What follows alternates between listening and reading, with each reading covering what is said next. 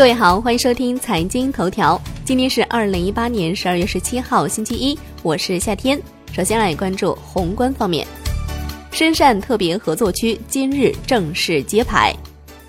新华社发布当前中国经济形势竖评之三：质量优先，加快建设现代化经济体系。文章称，当前我国经济已由高速增长转向高质量发展阶段。正处在转变发展方式、优化经济结构、转换增长动力的攻关期，建设现代化经济体系是跨越关口的迫切要求和我国发展的战略目标。来关注国内股市，海通证券荀玉根表示，自十月十九号上证综指达到两千四百四十九点以来，市场已经反弹接近两个月，前期支撑反弹的逻辑逐个落地，目前还剩下改革预期。本轮反弹有可能进入反弹后期，未来市场将逐步进入政策上业绩下的黑暗期，需要警惕基本面数据对市场的压力。来关注一条同仁堂的消息：同仁堂枫叶系公司投资下属子公司公告，本公司持股比例百分之五十一点二九。同仁堂枫叶在委托生产过程当中存在监管不力和失察的责任。本次事件对公司收入、利润等财务方面的影响甚微。东方通信成为各路知名游资的驻扎地，前期炒作东方通信的第一大游资席位华泰证券荣超营业部被上交所出函警告。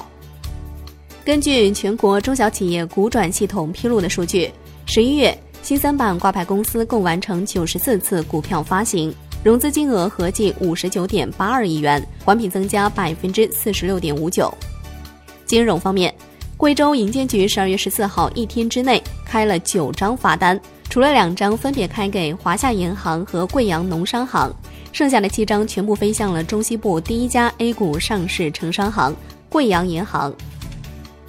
国家金融与发展实验室等协同发布的《二零一八年互联网理财指数报告》显示，二零一八年互联网理财指数下降到了五百六十三点，相比二零一七年的六百九十五点，降幅高达百分之二十三点四五。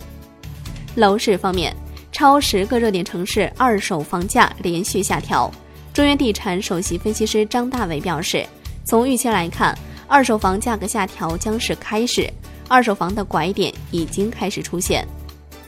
产业方面，北京市大兴区食药监管部门已前往北京委托方及北京同仁堂枫叶有限公司开展调查，如发现北京企业从事或参与相关违法行为，将依法严肃查处。海外方面，德国、日本两国日前分别下调或准备下调今明两年的经济增长预期。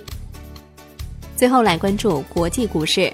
网上有消息传出，锤子科技被三六零收购的消息。对此，锤子科技回复称假的。